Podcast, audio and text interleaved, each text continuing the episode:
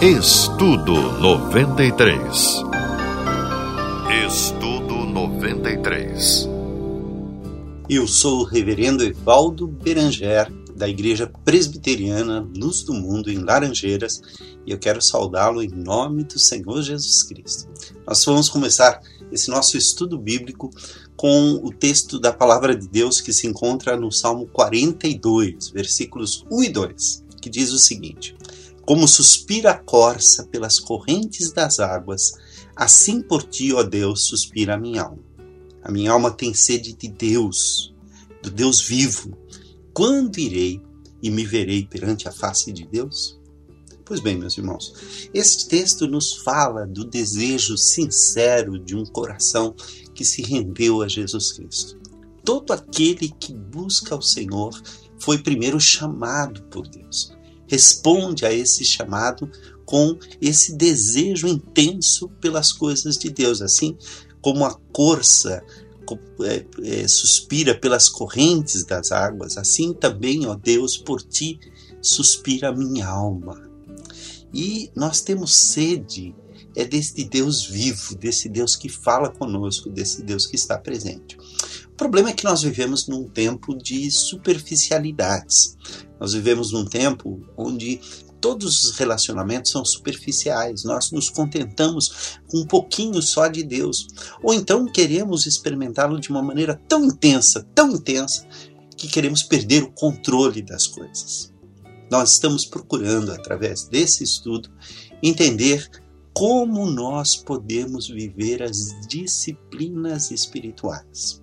Disciplina espiritual é o caminho que o discípulo percorre quando ele começa a andar com Deus. Ele precisa aprender a conversar com Deus. Ele precisa aprender a ouvir a voz de Deus através da sua palavra. Ele precisa aprender que nós não podemos nos contentar com apenas um pouquinho de Deus nas nossas vidas. Uma das coisas é justamente essa: aprender a orar e aprender a ler a palavra de Deus. Parecem coisas tão simples, mas não são.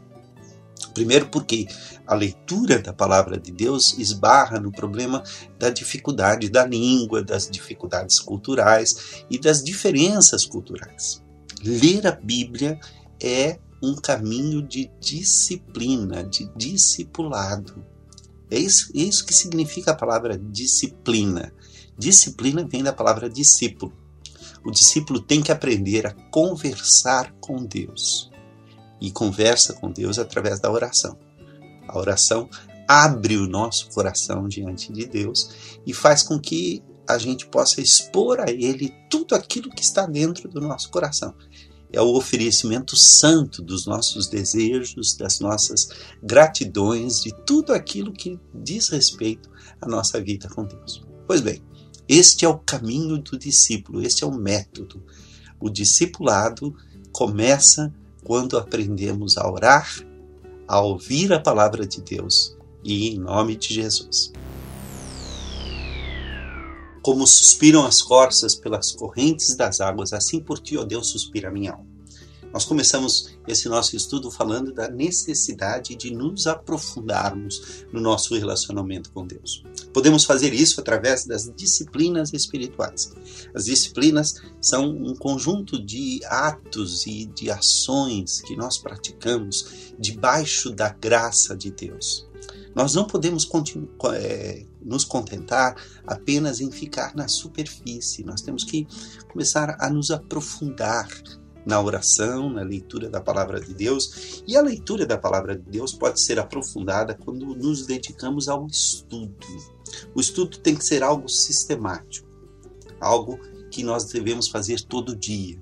Nem que seja apenas por 10 minutos, por 5 minutos, a gente precisa ler a palavra de Deus, memorizá-la, guardá-la no nosso coração. A palavra de Deus nos diz no Salmo 119 que nós devemos esconder a palavra de Deus no nosso coração. A palavra diz assim: Escondi a tua palavra no meu coração para não pecar contra ti. Isso se faz através da memorização, ou melhor, uma palavra melhor para isso seria decorar. Embora a gente esteja influenciado pela ideia de que decorar é superficial, é apenas um decoreba, como nós dizemos, na verdade, decor é uma palavra que tem um significado mais profundo, significa do coração. É algo que nós guardamos tão internamente no nosso coração que salta aos nossos lábios, porque a boca fala do que está cheio o coração. Quando nós aprendemos a disciplina do estudo da palavra de Deus, não somente, não somente daquela leitura superficial, onde sequer compreendemos o significado das palavras, nós aprendemos que há mais coisas a serem é, descobertas naquilo que Deus tem para nos dizer. Participar da comunhão da igreja, dos estudos bíblicos, da escola bíblica dominical, vai fazer com que o nosso coração absorva melhor os ensinamentos da palavra de Deus. Então, note bem: disciplina significa ter um tempo para Deus. Jesus Cristo diz assim: quando orardes, entra no teu quarto, fecha a tua porta e fala ao teu Deus. E aquele que ouve em secreto, fala em secreto com ele, porque ele te ouvirá em secreto. Então, há coisas na nossa vida espiritual que precisam ficar no âmbito do nosso coração, devem ser internalizadas de tal forma que, ao falarmos, elas se transformem em palavras, em palavras que serão a expressão da nossa vida. E a palavra de Deus é muito clara a respeito disso. É uma disciplina que pode fazer toda a diferença nas nossas vidas. A qualidade de uma vida com Deus, ela é dada à medida em que aprendemos esta maneira, este caminho, este discipulado, estudando e lendo a palavra de Deus. Por meio de Jesus, pois, ofereçamos a Deus sempre sacrifício de louvor, que é o fruto de lábios que confessam o seu nome. Não negligencieis igualmente a prática do bem e a mútua cooperação, pois com tais sacrifícios Deus se compraz. Obedecei aos vossos guias, aqueles que vos guiam no Senhor, e sede submissos para com eles pois velam por vossa alma, como quem deve prestar contas, para que façam isto com alegria e não gemendo, porque isto não aproveita a vós outros. Nós estamos lendo o livro de Hebreus, capítulo 13, versículos 15 a 17. E esse texto nos fala de sacrifício. Quando pensamos em sacrifício, nós pensamos no sentido atual da palavra sacrifício, que significa você se esforçar por alguma coisa de tal forma que você possa até ter algum prejuízo ao se esforçar desta maneira. Na verdade, meus irmãos, a palavra sacrifício aqui tem a ver com aquela oferenda que era feita no Antigo Testamento, mas era feita através de um animal que, abatido, ele teria um é, seria oferecido a Deus e o aquele que o oferecia podia, dependendo do sacrifício, partilhar dele logo em seguida junto com o sacerdote e junto com a sua família. O sacrifício então passa a ter a ideia de um sofrimento, mas sacrifício não é necessariamente o seu sofrimento. É o sofrimento de uma vítima inocente. Quando oferecemos por meio de Jesus sacrifício de louvor, nós estamos oferecendo algo que nós não temos. É aquilo que vem de Jesus que nós oferecemos. É em nome de Jesus, é da parte de Jesus, e Jesus já fez o sacrifício supremo na cruz. Nós não precisamos sofrer para fazer isso. Precisamos fazer disso um hábito agradável. Orar é conversar com Deus, é sentar-se no jardim com Ele, é descobrir que você pode abrir o coração com alguém que é teu amigo, alguém que você ama, alguém que te ama e que está disposto a te escutar. Quando lemos a palavra de Deus, é como se nós recebêssemos uma carta de um grande amigo, de uma grande amiga, até de uma pessoa que você ama e que está distante, e que faz com que você se sinta feliz ao ler a carta. Ler a palavra de Deus, estudando-a, é entender a, o propósito daquele que é o nosso Senhor. Disciplina espiritual, e vamos estudar isso no decorrer deste mês, todos os domingos. Disciplina é o caminho do discipulado. É onde aprendemos a nos aprofundar nesse tempo em que tudo é superficial, em que tudo é muito rápido, em que tudo é feito de uma maneira apressada e sem que a gente perceba a profundidade das coisas. Dizemos palavras frívolas, dizemos palavras que são jogadas ao vento, mas precisamos aprender a nos aprofundar em nome de Jesus. A palavra disciplina vem da palavra discípulo. Discípulo é aquele que segue, aquele que caminha junto com o Mestre, aquele que está junto do Senhor Jesus todos os dias procurando a sua presença. Era assim no primeiro século, quando Jesus Cristo chamou os seus primeiros discípulos, os chamou para estar com ele e assisti-lo, para estar a cada dia e a cada momento na presença de Jesus. A palavra de Deus nos diz que os discípulos de Jesus trabalhavam e caminhavam junto com ele diariamente, a partir do momento em que foram chamados. Hoje nós precisamos aprender esta disciplina, mas isso não acontece de uma hora para outra. Nós não largamos tudo como fez Pedro, como fizeram Pedro, Tiago e João, para seguir o Mestre e vemos a ele todo dia, diariamente. Não. Nós precisamos aprender a fazer isso. Quando nós somos crianças, os nossos pais nos ensinam, por exemplo, aquilo que vão se tornar hábitos na nossa vida. Então nós nos levantamos, a primeira coisa que nós fazemos é escovar os dentes. Hoje nós fazemos isso tão naturalmente que talvez nem pensemos muito para fazer isso, mas quando éramos criança, nós precisávamos ser eh, ensinados a fazer isso, a pegar na, na, na, escova de dentes, a colocar a pasta da maneira correta, a fazer o movimento certo. Os nossos pais às vezes pegavam nas nossas mãos. Eles estavam formando em nós o hábito quando nós éramos crianças, às vezes nós precisávamos ser repreendidos quando esquecíamos de escovar os dentes depois de uma refeição, alguma coisa assim. Hoje é automático, é alguma coisa que nós fazemos sem nem sentir. Assim é o caminho das disciplinas espirituais. Nós começamos como uma caminhada, começamos dando o primeiro passo.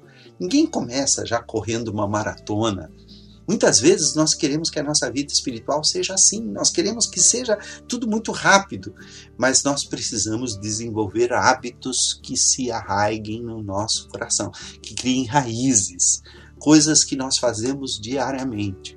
Na semana passada nós falamos sobre a leitura da palavra de Deus sobre a oração e rapidamente falamos sobre o estudo da palavra de Deus. Hoje eu quero falar um pouquinho mais com vocês a respeito do estudo da palavra de Deus e da meditação. São disciplinas essenciais. Bem-aventurado o homem ou a mulher que não anda no conselho dos ímpios, não se detém no caminho dos pecadores, nem se assenta na roda dos escarnecedores. Antes, o seu prazer está na lei do Senhor e na sua lei medita de dia e de noite. Nós já falamos hoje sobre as disciplinas espirituais como caminho do discípulo. E eu quero agora aprofundar um pouco mais. Nós já falamos da prática da oração, que tem que ser diária, da prática da leitura da palavra de Deus, falamos rapidamente do estudo. E hoje eu quero falar do estudo como um momento de discipulado diante de Deus. Um caminho que nós aprendemos e vamos caminhar no início com alguma dificuldade, vamos exercitar os músculos da nossa memória, os músculos do nosso pensamento, do nosso raciocínio. Quando lemos a palavra de Deus, primeiro encontramos algumas palavras que não são usuais. Então, por exemplo, caminho dos ímpios, é, escarnecedores, são palavras que não são usuais, nós não usamos diariamente e nem sempre nós temos certeza do significado. Tenha certeza do significado de cada palavra. Você pode, por exemplo, fazer uma leitura num texto mais contemporâneo, como a nova tradução na linguagem de hoje, como a nova versão internacional.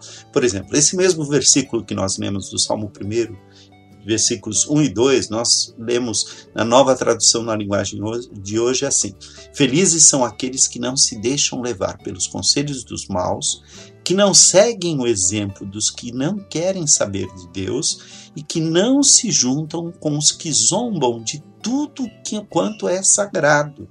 Pelo contrário, o prazer deles está na lei do Senhor e nessas leis eles meditam de dia e de noite. Note que só de ouvir o texto de uma maneira um pouco diferente, numa nova versão, já há uma mudança de entendimento no nosso coração. Olha essa versão, que é a nova versão internacional.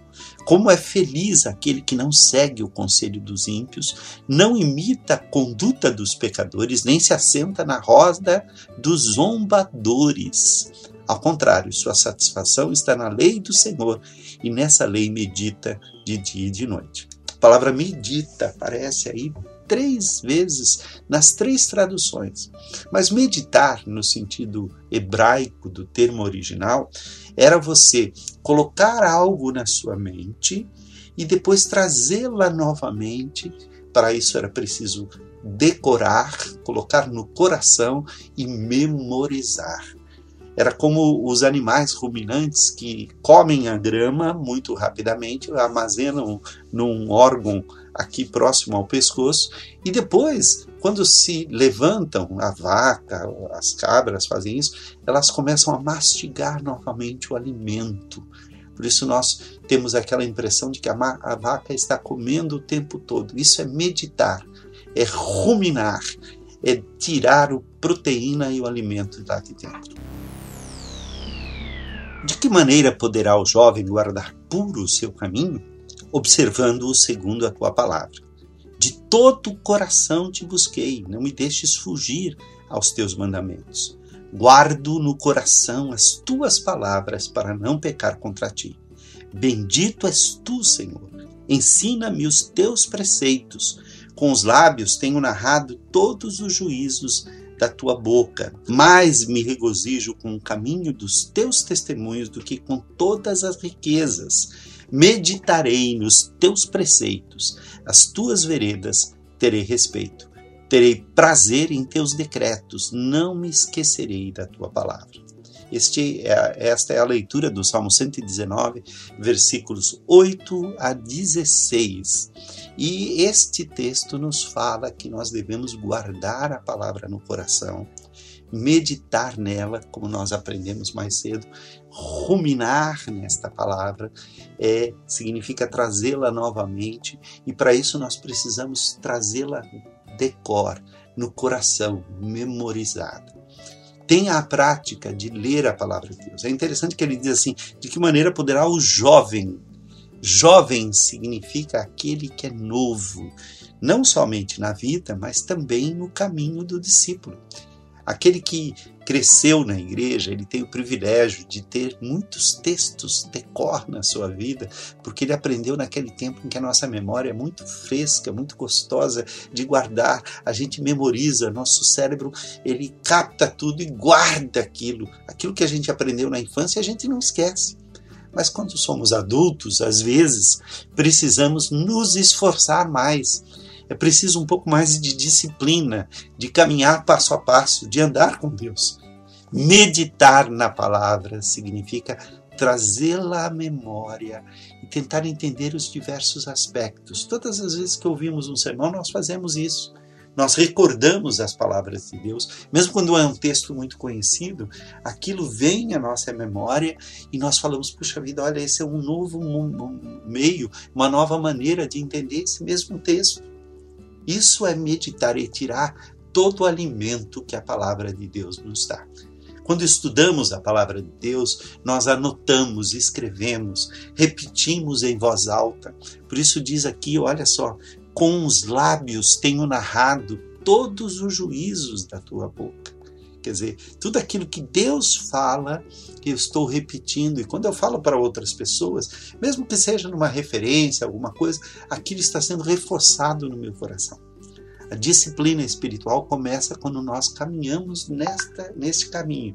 Não nos assentamos com os pecadores, mas nós influenciamos as pessoas. Que Deus te abençoe que você possa praticar isso durante o dia, que você possa tirar pelo menos cinco minutos diariamente para estudar a palavra de Deus e guardá-la no teu coração. Dentro deste assunto das disciplinas espirituais, que é um texto que muitas pessoas passam ou talvez nunca leram. O texto diz o seguinte: Clama a plenos pulmões, não te detenhas, ergue a voz como a trombeta e anuncia ao meu povo a sua transgressão e a casa de Jacó, os seus pecados. Esse texto pode ser lido também na linguagem, na tradução da linguagem de hoje, que diz o seguinte: O Senhor Deus diz: grite com toda força sem parar, grite alto, como se você fosse uma trombeta, e anuncie ao meu povo, os descendentes de Jacó, os seus pecados e as suas maldades. Nós imaginamos que ele vai trazer aqui uma lista de pecado. Mas o que é pecado nesse texto? De fato, eles me adoram todos os dias e dizem que querem saber qual é a minha vontade como se fosse um povo que faz o que é direito e que não desobedece às minhas leis. Pede que eu lhes dê leis justas, e então estão sempre prontos para me adorar. E pergunta a Deus: de que adianta jejuar se tu nem notas? Por que passar fome se não te importas com isso? O Senhor responde: a verdade é que nos dias de jejum vocês cuidam dos seus negócios, exploram os seus empregados. Vocês passam dias, os dias de jejum discutindo e brigando e chegam até a bater uns nos outros. Será que vocês pensam que quando jejuam assim, eu vou, eu vou ouvir as suas orações? O que é que eu quero que vocês façam nos dias de jejum? Será que desejo que passem fome? Que se curvem como um bambu? que vistam roupa feita de pano grosseiro e se deitem em cima de cinzas? É isso que vocês chamam de jejum? Acham que um dia de jejum assim me agrada? Não, não é esse o jejum que eu quero. Eu quero que soltem aqueles que foram presos injustamente, que tirem de cima deles o peso que os faz sofrer, que ponham em liberdade os que estão sendo oprimidos, que acabem com todo tipo de escravidão. O jejum que me agrada é que vocês repartam as suas comidas com os famintos, que recebam em casa os pobres que estão desabrigados, que deem roupas aos que não têm, que nunca deixem de socorrer os seus parentes e os seus queridos. Então a luz da minha salvação brilhará como o sol, e logo vocês ficarão curados. O seu Salvador os guiará, e a presença do Senhor Deus os protegerá por todos os lados. Esse texto se encontra lá no livro de Isaías, capítulo 58, versículos de 1 a 8, e ele fala de um jejum diferente daquele que nós vemos sendo praticados. Não é somente passar fome, não é somente deixar de comer ou deixar de comer alguma coisa. Nós vamos conversar sobre isso hoje durante o nosso estudo bíblico e eu espero vocês na próximo momento, no próxima sessão, onde nós estudaremos esse texto com mais profundidade no curso Disciplinas Espirituais. Capítulo 58, versículos de 1 a 8, onde Deus diz que o povo o procura, mas o procura de maneira errada. Dentro desse nosso estudo bíblico sobre as disciplinas espirituais, hoje nós vamos falar sobre a disciplina do jejum. Vamos falar brevemente sobre esse assunto que é tão importante e tão difícil. O que é realmente jejuar? Nós percebemos que o Senhor Deus está é, repreendendo o povo de Israel porque eles estão praticando o jejum da maneira errada. Antigamente, quando se praticava o jejum, eles costumavam usar uma roupa grosseira, de pano grosseiro, chamada pano de saco.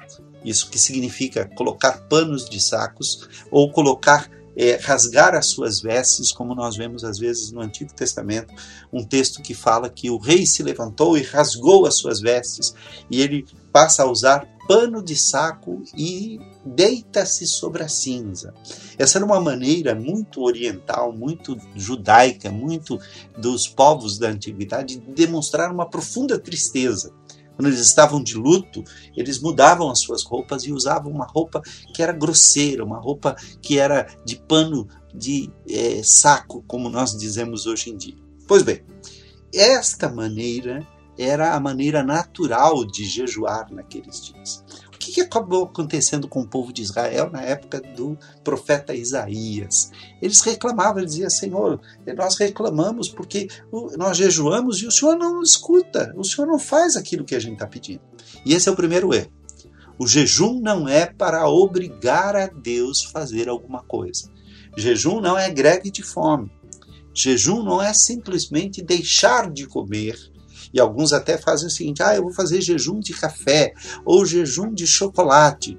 Nenhum lugar na Bíblia se fala de um jejum parcial, de apenas uma coisa.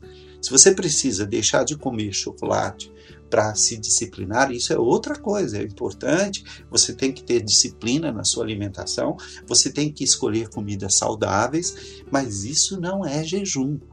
Jejum é abstinência de alimentos. Deve-se tomar água quando se, toma, se faz o jejum, porque a água é essencial. Ah, mas tem textos na Bíblia que diz que jejuou 40 dias e 40 noites. Esse é um jejum extraordinário, é um jejum que só Deus pode fazer. Somente três pessoas jejuaram assim em toda a Bíblia e foi em momentos em que Deus lhe deu, lhes deu poder para fazer isso. Então não tente fazer um jejum de uma semana, um jejum de dez dias, você não vai conseguir. E o jejum não é você ficar o dia inteiro sem comer e à noite comer à vontade e se empanturrar. Notem bem, jejum é uma abstinência de alimentos para que você possa se dedicar às coisas de Deus.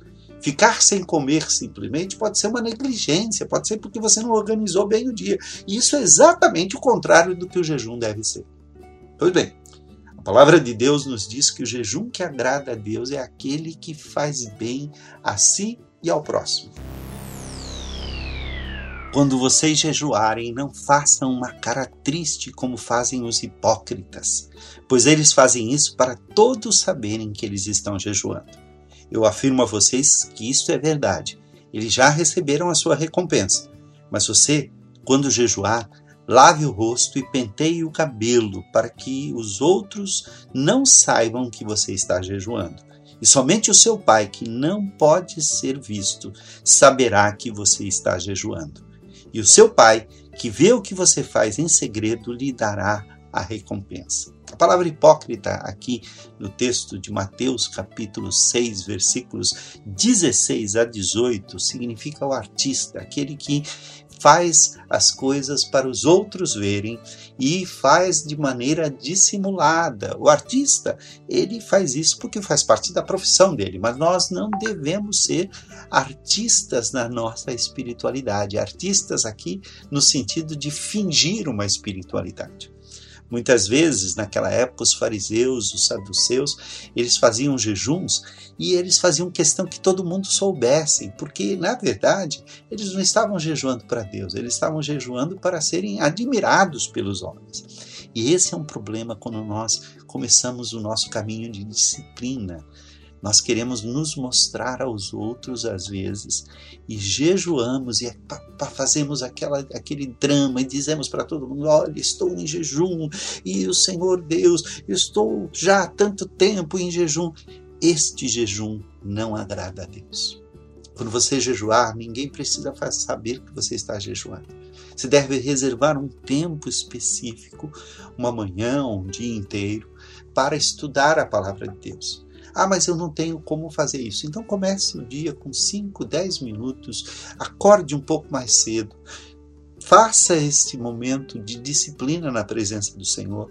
Você pode, talvez, naquele dia jejuar, escolha um dia em que, por exemplo, você vai à casa de Deus. Ninguém precisa saber. Vai, procure mostrar um rosto alegre e tal. E no momento oportuno, que nós chamamos de entregar o jejum, você vai é, romper o jejum com uma refeição leve, alguma coisa bem tranquila, para que você volte à paz. O jejum é disciplina. No jejum, nós afinamos o nosso ouvido para ouvir a voz de Deus. No jejum, nós não impomos nada a Deus. Podemos suplicar, Podemos jejuar por algum problema, alguma coisa que nós estamos passando, mas nós rogamos a Deus. Deus vai nos ouvir e vai nos dizer qual é a sua vontade naquilo, que pode ser diferente da nossa vontade. No jejum, nós ouvimos a voz de Deus e nos dispomos a obedecê-lo. Ele nos dará a recompensa, dando-nos a resposta. E se a resposta não é aquilo que nós estamos pedindo, nós devemos fazer como Davi. Davi jejuou pela morte, do, pela vida do seu filho, mas quando ele morreu, ele entendeu: essa é a vontade de Deus. E voltou, sentou-se e entregou o seu jejum. Então aprenda. A palavra de Deus nos diz isso. O livro de Tiago nos fala de uma das disciplinas mais difíceis, uma das coisas que nós devemos aprender a fazer e que são uma das coisas estão entre as coisas mais difíceis do nosso comportamento, principalmente na nossa vida com Deus e na nossa vida comunitária na igreja. Capítulo 3 do livro de Tiago diz o seguinte: Meus irmãos, somente poucos de vocês deveriam se tornar mestres na igreja, pois vocês sabem que nós, os que ensinamos, seremos julgados com mais rigor do que os outros. Todos nós sempre cometemos erros. Quem não comete nenhum erro no que diz é uma pessoa madura, capaz de controlar todo o seu corpo. Lembre-se que esse texto, no verso 3, na outra versão, diz assim: Ora, se pomos freio na boca de cavalos para nos obedecerem, também lhe dirigimos o corpo inteiro. Observai igualmente os navios que, sendo tão grandes e batidos de rijos ventos, por um pequeníssimo leme são dirigidos para onde queira o timoneiro, o impulso do timoneiro. Assim também a língua, pequeno órgão, se gaba de grandes coisas. Vede como uma fagulha põe em brasas tão grande floresta. Olha só, meus irmãos, a língua é um dos problemas mais sérios que nós temos. Nós podemos usar a língua para ensinar, para bendizer o Senhor, mas infelizmente nós usamos a língua para falar mal uns dos outros, para contar coisas que não deveriam ser contadas, para fazer maledicência e fofoca. A disciplina da qual eu estou falando é a disciplina do autocontrole, é a disciplina da quietude, do saber calar na hora certa. A palavra de Deus em Tiago mesmo diz: sede, pois, prontos para ouvir, tardios para falar e tardios para se irar. É interessante que a fala está ligada à ira. E nós, com a nossa língua, nós não somente causamos ira, como somos dominados pela ira. Hoje eu quero falar sobre a virtude ou sobre a disciplina da quietude, do aprender a ficar em silêncio, do aprender a ficar só, da solitude, daqueles momentos em que nós buscamos ao Senhor para que Ele venha controlar a nossa vida, para que Ele venha ter controle. E uma das coisas que nós devemos ter controle para que o Senhor tenha sobre nós a sua é, ação é justamente a língua. Você tem pecado com a língua? Você tem falado coisas das quais você se arrepende? Você tem dito coisas que machucam os outros? Você tem espalhado coisas que você não tem certeza? Ou de alguma maneira tem prejudicado a vida das pessoas? Pode ser alguma coisa certa, mas que não devia ser dito. A palavra de Deus nos diz no livro, na carta de Tiago, no capítulo 3, versículos 5 e 6. É isto que acontece com a língua. Mesmo pequena, ela se gaba de grandes coisas. Vede como uma pequena, uma grande floresta pode ser incendiada por uma pequena chama. A língua é um fogo, ela é um mundo de maldade. Ocupa o seu lugar no nosso corpo e espalha o mal em todo o nosso ser como fogo que vem do próprio inferno, ela põe toda a nossa vida em chamas. O ser humano é capaz de dominar todas as criaturas e tem dominado os animais selvagens, os pássaros, os animais que se arrastam pelo chão e os peixes. Mas ninguém ainda foi capaz de dominar a língua. Ela é má, cheia de veneno mortal e ninguém a pode controlar. Usamos a língua tanto para agradecer ao Senhor e Pai, como para amaldiçoar as pessoas que foram criadas parecidas com Deus. Da mesma boca saem palavras tanto de agradecimento como de maldição. Meus irmãos, isso não deve ser assim. Por acaso pode a mesma fonte jorrar água doce e água amarga? Notem como esse texto é contundente. Ele fala da língua como uma das coisas incontroláveis no ser humano. E quantas igrejas já foram destruídas por causa da língua, por causa da fofoca? Quantas famílias foram destruídas e causaram divisão e se dividiram, e irmãos deixaram de conversar com irmãos por causa de coisas que foram ditas? Quantos casamentos foram destruídos por causa de fofoca, por causa de maledicência, por causa de disque-disque?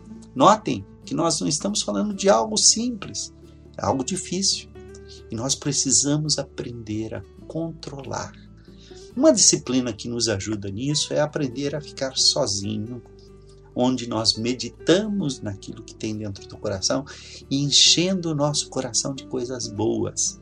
Lembre-se que lembre-se do que diz lá em Filipenses, capítulo 4, versículo 8, que diz assim: tudo que for verdadeiro, tudo que for honesto, tudo que for de boa fé, tudo que é justo, tudo que é correto, seja isso que ocupe o vosso pensamento. Por que é que nós estamos falando de ocupar o pensamento? Porque a boca fala do que está cheio o coração. O coração é o lugar onde a batalha com a língua tem que começar. Nós devemos encher o nosso coração de pensamentos bons, procurar o melhor das pessoas. Quando nós soubermos de algo sobre alguém, nós devemos orar por aquela pessoa, mas não deixar que aquilo se transforme em palavras. Porque isso, meus irmãos, é o que nos leva à derrota espiritual. E é justamente aí que nós perdemos a batalha da língua.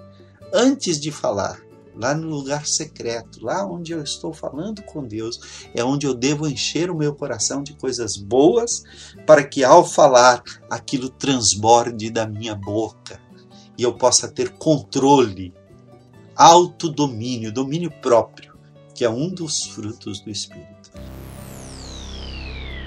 Na disciplina da quietude, na disciplina da solidão e da solitude há uma diferença a gente precisa aprender a controlar a nossa mente e o nosso coração. Não é fácil. Temos que começar passo a passo. Quando o pensamento vem à mente, nós devemos já começar a combatê-lo. E se você tiver gravado no teu coração versículos bíblicos, isso vai ajudar. Por exemplo, finalmente, irmãos, tudo que é verdadeiro, tudo que é respeitável, tudo que é justo, tudo que é puro, tudo que é amável, tudo que é de boa fama, e se alguma virtude há, e se algum louvor existe, seja isso que ocupe o vosso pensamento. O que também aprendestes e recebestes, e ouvistes e vistes em mim, isso praticai, e o Deus da paz está convosco. Isso se encontra em Filipenses capítulo 4, versículo 8, e que diz o seguinte: na versão na linguagem de hoje. Por último, meus irmãos, encham a mente de vocês com tudo que é bom e merece elogios. Isto é, tudo que é verdadeiro, tudo que é digno, correto, puro, agradável e decente. Ponham em prática o que vocês receberam e aprenderam de mim. O apóstolo Paulo está dizendo: Eu dei o exemplo com as minhas palavras, como com as minhas ações. E o Deus que nos dá paz estará com vocês. Quando foi a última vez que você foi para um lugar sozinho para meditar nas coisas de Deus, pensar nas coisas que você diz, pensar nas palavras que você tem é, proferido com a língua? Notem, às vezes a nossa língua escapa alguma coisa porque nós estamos com o coração cheio daquelas coisas. Tudo que nós dizemos nasceu no nosso coração. O diabo vem e ele nos induz não colocando pensamentos ou palavras em nós, mas aproveitando aqueles pensamentos e palavras em nós que desonram a Deus. Comece a trabalhar no seu coração, principalmente examinando. Ouça quando as pessoas dizem: Olha, você está falando demais, fique quieto, isso não deveria ser dito. Quando disser alguma coisa, verifique primeiro se é verdade. Segundo, se é necessário dizer, mesmo que seja verdade. Terceiro, se aquilo vai fazer bem para as pessoas. Quando nós submetemos a nossa palavra a essas três peneiras, nós aprendemos a ter controle. Pense antes de falar. Pense duas vezes. Sejamos prontos para ouvir. Aprenda a ficar em silêncio, a fechar a boca. Isso é disciplina, isso é discipulado. Com isso, nós aprendemos a palavra de Deus. E a nossa palavra será temperada com sal, agradável, pronta para abençoar.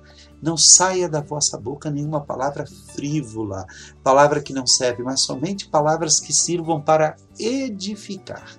Que Deus te abençoe, que a graça de Jesus esteja no teu coração e que estas palavras possam fazer diferença na sua vida. Eu sou o reverendo Evaldo Beranger e estamos encerrando hoje o nosso estudo bíblico das disciplinas espirituais.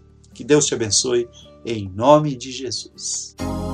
Estudo 93. Estudo 93.